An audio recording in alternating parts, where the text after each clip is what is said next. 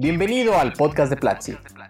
En el mundo hispano creemos equivocadamente que los delitos informáticos no tienen pena y que uno puede andar por ahí cometiendo cibercrímenes y que no le va a pasar nada, que quedaremos impunes. Hoy, Freddy Vega te cuenta la historia de criminales que terminaron en una prisión de su país por romper las leyes desde su propia computadora. Si te gusta el podcast de Platzi, no olvides compartirlo con todo mundo. Y además, cuéntanos, ¿qué te gustaría escuchar en este espacio? Hacker es una de esas palabras que a la comunidad hacker no le gusta que la usen como los medios la usan y todos la usan mal. Nosotros a propósito le pusimos a este programa los delitos hacker que te van a meter a la cárcel porque queremos hablar primero de eso, de la palabra. Yo creo que esto es una de esas batallas perdidas, difíciles de arreglar, donde todo el mundo dice, uy, no los deberían llamar hackers, deberían llamarlos crackers o lammers. Pero es una batalla perdida. Cuando nosotros hablamos de lo que hizo Rusia para afectar las elecciones de Estados Unidos, le llaman hackear la democracia. Cuando hablamos de Mr. Robot, le hablamos de hackers. Es simplemente un término. No se enfoquen tanto en la palabra. Yo sigo pensando en hackers como personas increíbles que hacen un gran aporte a la sociedad y que construyen cosas de manera creativa a través del uso de tecnología. Pero al mismo tiempo, no mucha gente habla de hackers como, ay, ¿quién me va a ayudar a hackear mi Facebook? Hoy les quiero hablar, primero que todo, de cómo personas como esta terminan sorprendidos cuando la policía llega a sus casas. Y no me refiero a la policía de Estados Unidos, me refiero a la policía de Perú. Me refiero a la policía de Chile, de Argentina, de España, de Ecuador, de Colombia, de México. Me refiero a la policía de nuestros países. Y también, algo interesante, vamos a hablar de cómo evitarlo y también de cuál es el tipo de personas que, ¿cómo decirlo de una manera elegante? Que inevitablemente van a caer en estos temas y cómo ustedes pueden no ser esas personas. Por supuesto, esto no es un tema que sea nuevo dentro de Platzi. Nosotros hicimos un video que está bastante completo hablando de las técnicas de hackeo de las que serás víctima. Explicamos alrededor de 20 técnicas que usan los hackers y cómo las hacen para hackearte sin que te des cuenta. Desde combinar una memoria USB con el cable de un mouse hasta técnicas de phishing que cualquier persona puede hacer descargando una aplicación que termina hackeando a otras personas y cómo evitarlo. Esto es una noticia muy muy reciente, es una noticia creo que de hace dos días. Dos años y medio de cárcel para un joven que instaló un sistema espía en el móvil de su pareja. Esto pasó en España.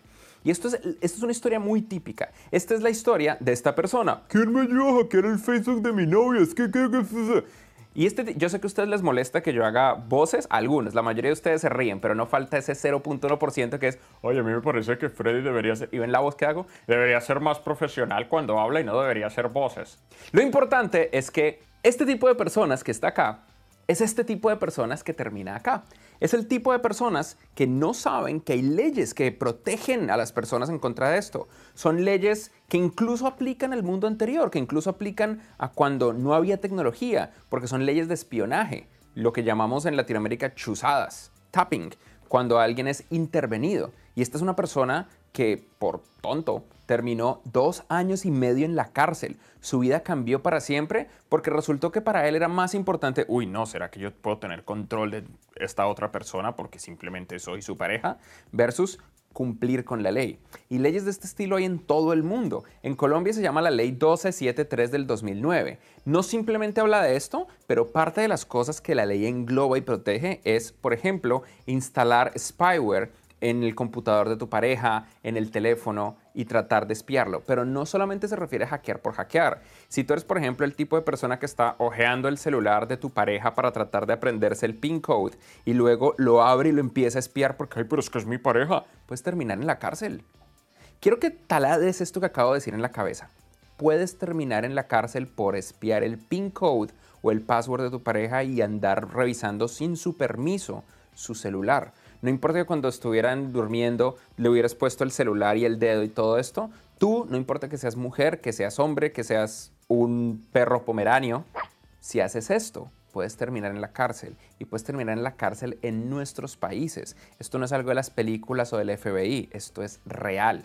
Y también tenemos otros casos. En Colombia nosotros sabemos esto porque en las elecciones pasadas hubo un hacker que intentó hacernos lo que Rusia le hizo a Estados Unidos y básicamente empezó a hackear varios partidos eh, políticos en Colombia. Eh, Andrés Sepúlveda. Él fue completamente capturado por un cuerpo especial de la policía colombiana que se llama el CTI o el Cuerpo Técnico de Investigación. Y de hecho, él fue acusado de otros crímenes en países diferentes. Por ejemplo, aquí mencionan en uno de los diarios de México que él ayudó a Peña Nieto y otros líderes latinoamericanos a ganar elecciones.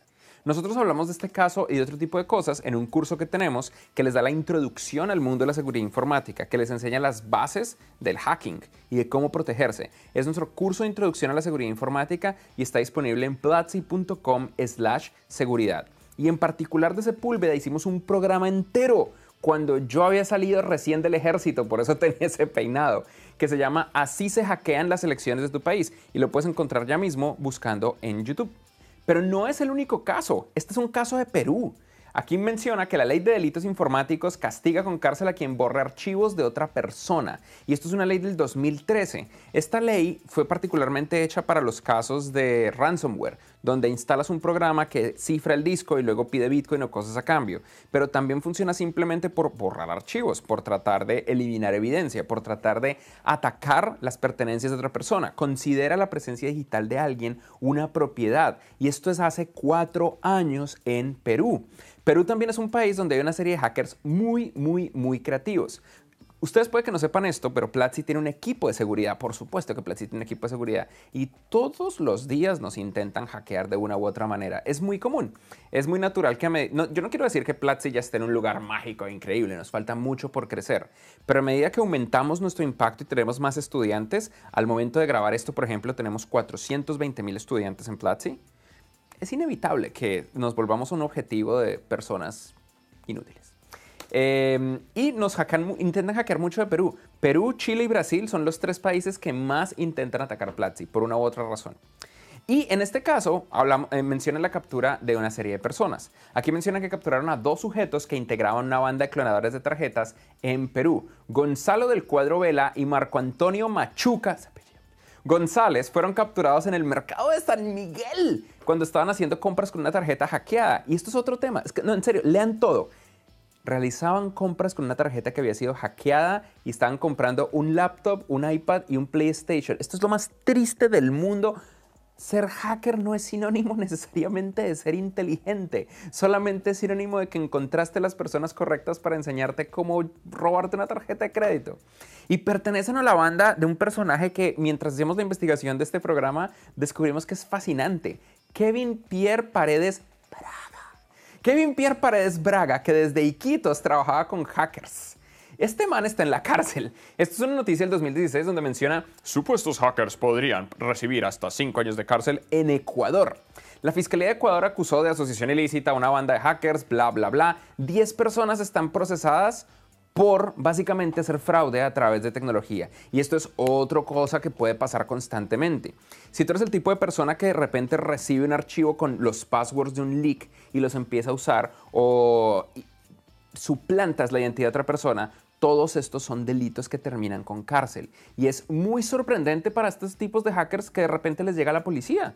La policía de Ecuador. Ellos probablemente piensan, yo vivo en un país que está atrasado, porque este es el típico pensamiento pobre latinoamericano que tenemos que superar. Porque esto es lo que nosotros tenemos. Uy, no, es que si yo tuviera dinero lo haría, pero la verdad es que no tengo dinero. ¿Y cuál es el problema? Que sí lo tienes. Que tú hubieras podido comprarte ese PlayStation o ese iPad o ese laptop con tu propio dinero. O de pronto hubieras podido repensar tus prioridades y no comprar eso, sino comprar cosas que realmente necesitas. Pero no lo haces, o lo robas, o haces un fraude, o haces cosas por el estilo, porque mentalmente nos rendimos de manera inmediata. No es que la verdad yo no puedo comprar la suscripción de Platzi, es muy cara. Cuando realmente tú haces compras mucho más altas en tu día a día, mucho más altas, que ni siquiera piensas. Gastas el triple en el supermercado, sin necesidad de realmente tener tantas cosas. Gastas cinco veces más en los fines de semana que te fuiste de fiesta con los amigos por un solo día. Versus, en este caso, por ejemplo, un año de todos los cursos de Platzi. ¿Por qué? Porque la mentalidad que tenemos es por defecto, no, yo soy pobre, yo no puedo gastarme una suscripción a Netflix. Cuando en realidad no es que seamos pobres, es que pensamos que así es y no entendemos cómo usar nuestros recursos de la manera correcta, cómo invertir en vez de gastar.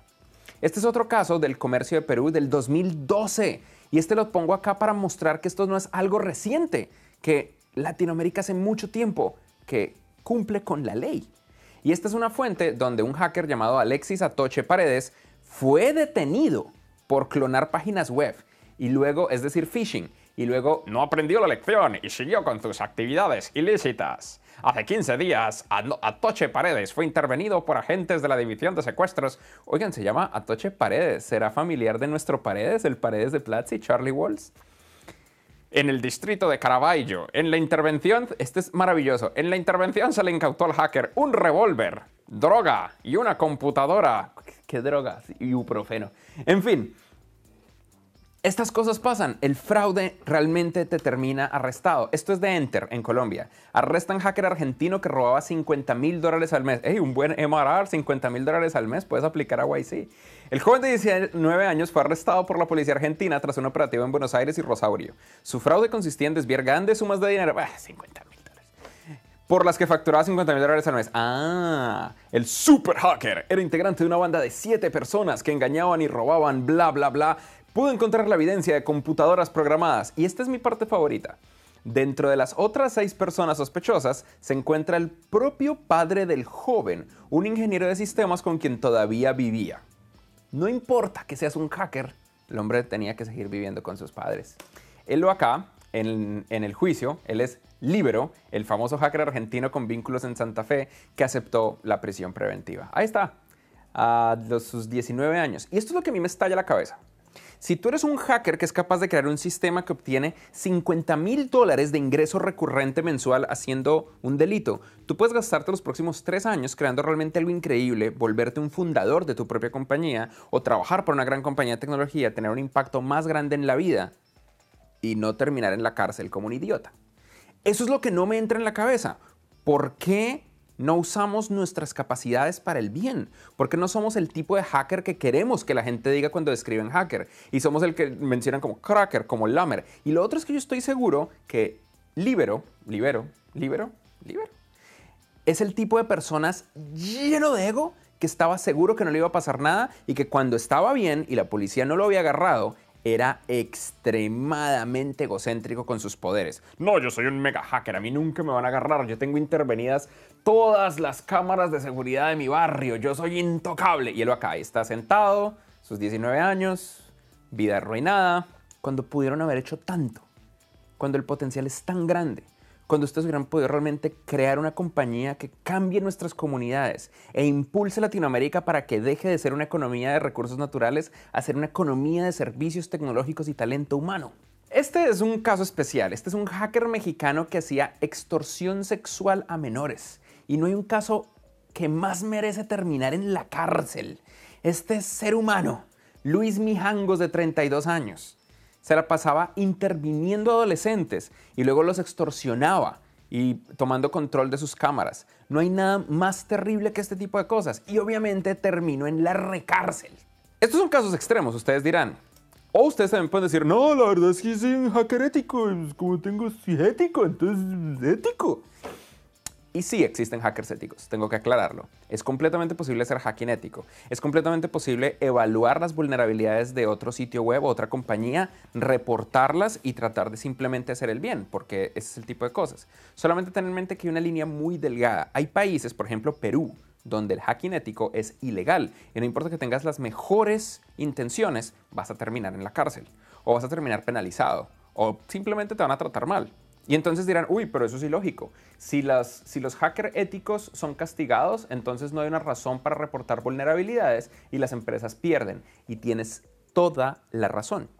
Nosotros en Platzi intentamos ser tan amables como es posible, pero tenemos problemas con una línea en particular. Los hackers éticos quieren recompensas. ¿Y cuál es el problema con eso desde la perspectiva de una empresa? Las empresas tenemos obligaciones legales y fiduciarias con inversionistas, con los fundadores, con los gobiernos donde operamos. Esas obligaciones, por ejemplo, nos impiden pagar una extorsión o un fraude y nos obligan a reportar extorsiones y fraudes a la policía de manera inmediata. Si un hacker ético nos pide una recompensa, ¿eso no cae en el gris legal de una extorsión? Y la respuesta es difícil y normalmente termina en juicios. Nosotros en Platzi tenemos una alta motivación cuando denunciamos a los hackers no éticos y constantemente colaboramos con policías de múltiples países, en particular la policía peruana, que es súper efectiva, para meter a personas de este estilo a, no necesariamente a la cárcel, casi nunca termina ahí, pero sí a colocarles deudas y penas muy, muy grandes, y una vez que otra a la cárcel. Sin embargo, sí es posible ser hacker ético. Es completamente posible. Nosotros estamos relanzando un curso que reconstruimos desde cero para volverlo una versión mucho mejor de nuestro curso de Penetration Testing. Penetration Testing es básicamente ser un buen hacker. Y tenemos ese curso disponible dentro de muy poco en platzi.com slash pentesting. Ahí ustedes van a tener acceso a todos los detalles técnicos y tácticos y legales de cómo ser un hacker ético, de cómo hackear tu propia empresa o hackear a otros, de cómo defenderte a ti mismo o defender a otros y vender tus servicios como hacker ético. Y está disponible acá, en platzi.com slash pen testing. Ahora que tienes esto claro, hablemos un minuto de un caso que la gente cree que no es un delito cibernético o un delito de hacker y sí lo es. Hablemos de piratería. La piratería es un caso complejo porque la piratería es el ejemplo más duro y claro de la mentalidad pobre que les dije hace un rato. No se trata de ser pobre, se trata de tener esta mentalidad como de pornografía pobre, donde nos causa placer decir que somos pobres. Eso es una de las peores cosas que nosotros podemos hacer como personas respecto a nuestro futuro. Decir con orgullo, es que soy pobre. Eso es muy latinoamericano. Nadie fuera de Latinoamérica dice eso con orgullo. Nadie. Es muy raro. O yo crecí pobre. Es muy raro fuera del planeta, fuera, fuera de Latinoamérica decir eso. Pero por razones culturales e históricas dentro de nuestras naciones, nosotros lo decimos con orgullo. Es que yo soy humilde. Y ser humilde no tiene nada de malo, pero ser humilde y ser pobre no son sinónimos. Ser humilde es el tipo de persona que está abierta a las opiniones de otros y que con una mentalidad abierta las recibe y las distribuye, las acepta y siempre tiene una gran apertura y una mejor disposición a ese tipo de cosas. Ser humilde no es vivir una vida de mierda, todo lo contrario, implica trabajar para salir de ello y tener una vida increíble y ser grande. Ser humilde no significa matar la ambición, eso es tener una mentalidad pobre. Y eso es un problema, un problema que hay que matar. Parte de esa mentalidad es una de las razones por la que esto brilla. A mí me parece muy curioso un caso como el de China. China es un país con una cantidad de piratería, la cosa más brutal. La cantidad de piratería que hay en China es increíble. China es el país de mayor piratería en el planeta. Eh, Adobe, por ejemplo, yo recuerdo haber hablado con gente de Adobe que me mencionaban que para ellos la piratería en Latinoamérica no era tan problemática como la de China. Sin embargo, la piratería en China está bajando y está bajando más rápido que la piratería en Latinoamérica, porque de repente en China los chinos están empezando a ser más empresarios, más ejecutivos, más educados, más queremos salir adelante y menos somos gente pobre porque somos chinos y nacimos chinos. Y a medida que la mentalidad evoluciona a una mentalidad de, de hecho somos un país de primer mundo, de hecho somos gente de primera clase, hay menos piratería, porque de repente se dan cuenta, si yo le pago mi dinero a los productores de contenido que me gustan, estoy votando con mi dinero para que haya más contenido de ese estilo y siga existiendo. Y ese es el problema de la piratería. Ustedes al piratear no apoyan a nadie. Y ese es otro tema curioso. Por ejemplo, dicen, oh, yo estoy descargándome Game of Thrones, pero yo apoyo Game of Thrones. Yo quiero que HBO crezca, por eso me lo descargo. Todo lo contrario. Estás creando un hueco gigantesco y no estás ayudando a nadie. Ahora, hay un hueco gigante entre piratear por tu propia cuenta y que sea un delito. La piratería por sí misma no es un delito, depende de cómo funcione. Y esa es la línea delgada que existe entre lucro y comunidad. Si de alguna manera tú te estás lucrando, aunque no sea dinero, en un proceso de piratería, puedes y tiendes a terminar en la cárcel. Versus si solamente te bajas un torrent. Porque miren, la verdad es esta, que una empresa de producción de contenido los demande por piratería, es tan probable como que les caiga un rayo encima. Pero por ejemplo, en el caso de Platzi, nosotros somos Thor y estamos desplegando rayos a donde caiga. Porque muchos de estos elementos de piratería, ustedes dirán, ¿cómo se lucran? ¿Cómo, ¿Cómo pasa cuando alguien está descargando la última temporada de Rick and Morty para obtener dinero? Si colocan publicidad en el sitio web, eso es lucro y es muy fácil que ese tipo de personas terminen en la cárcel. Lo único que hace el proceso policíaco es tratar de contactar a las personas que les dan los anuncios a estas personas que publican la piratería, de ahí consiguen sus datos personales y, Y esto pasa en todas partes. Esto pasa en Brasil, en Perú, en Colombia, hasta en Venezuela. En Venezuela pasa que se demoran y se demoran mucho, pero pasa.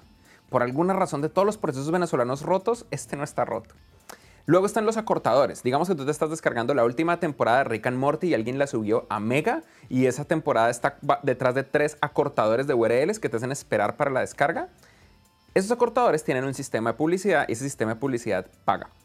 Y una vez ese sistema de publicidad paga, nosotros como productores de contenido obtenemos el dato del pirateador y y terminan las personas demandadas, denunciadas y en el mejor de los casos simplemente terminan sin su dinero. ¡Ay, pero Bitcoin es anónimo! De nuevo, yo sé que no les, les disgusta que haga voces. Bitcoin es anónimo, entonces con Bitcoin... Bitcoin no es anónimo. Bitcoin no es anónimo ni por el carajo. Si ustedes quieren entender realmente cómo funciona Bitcoin, tenemos un video muy completo que explica qué carajos es Bitcoin y blockchain en Platzi. Me dediqué mucho para ese video. Y ahora tenemos un curso de Bitcoin en platzi.com slash Bitcoin que les enseña cómo hacer dinero con Bitcoin, cómo comprar y vender Bitcoin, cómo funcionan las criptomonedas y cómo crear tu propia criptomoneda. Al final de todo este cuento está la ley y el cumplimiento de la ley. Las leyes están muy establecidas y existen en todos nuestros países. Y el cumplimiento de la ley es otra cosa distinta. En casos como piratería, como hackeo, como fraude, como defacing, Normalmente, cuando un hacker termina en la cárcel es por dos razones. Uno, porque comete un error. Es completamente posible ser un hacker excelente y nunca ser capturado. Si tú todo el tiempo usas comunicaciones cifradas, si solamente te estás conectando por Tor, si todos tus amigos y conexiones funcionan con células en formato de célula en vez de en un formato de organigrama y nadie se conoce entre sí, si usas criptomonedas realmente anónimas, eh, si realmente estás en un modo de ultra paranoia total y completa y mantienes una vida de bajo perfil y otro tipo de cosas, es completamente posible que nadie te agarre. Pero incluso así, los hackers más poderosos del mundo han sido agarrados. Kevin Mitnick terminó en la cárcel. La gente de, de Silk Road, el camino de la seda, terminó en la cárcel. Los hackers de Rusia fueron descubiertos y ellos estaban tratando de hackear el gobierno con el ejército más grande del mundo junto con el equipo de hackers más poderoso del mundo, que es el equipo de San Petersburgo en Rusia. Entonces, siempre es posible. ¿Cuál es el otro componente para que un hacker sea agarrado? Que haya la voluntad de agarrarlo. Y normalmente esa voluntad está en los que son afectados. Las empresas de producción de contenido, a lo Netflix, Warner, Disney, tienen compañías dedicadas a capturar este tipo de personas. Nosotros, por ejemplo, trabajamos con una empresa en Perú que hace este tipo de cosas y son súper buenos, son los mejores del mercado. Y recuerden, en casos como piratería y como otras cosas por el estilo, es completamente posible, completamente posible que no los agarren nunca. Porque es como que les caiga un rayo. Es probable, pero es poco probable. Sin embargo, tengan cuidado con quien se meten. Porque hay personas, hay compañías que a pesar de que sea como les caiga un rayo, se comportan como Thor y van a tratar de generar una explosión de truenos con tal de proteger a sus estudiantes legítimos.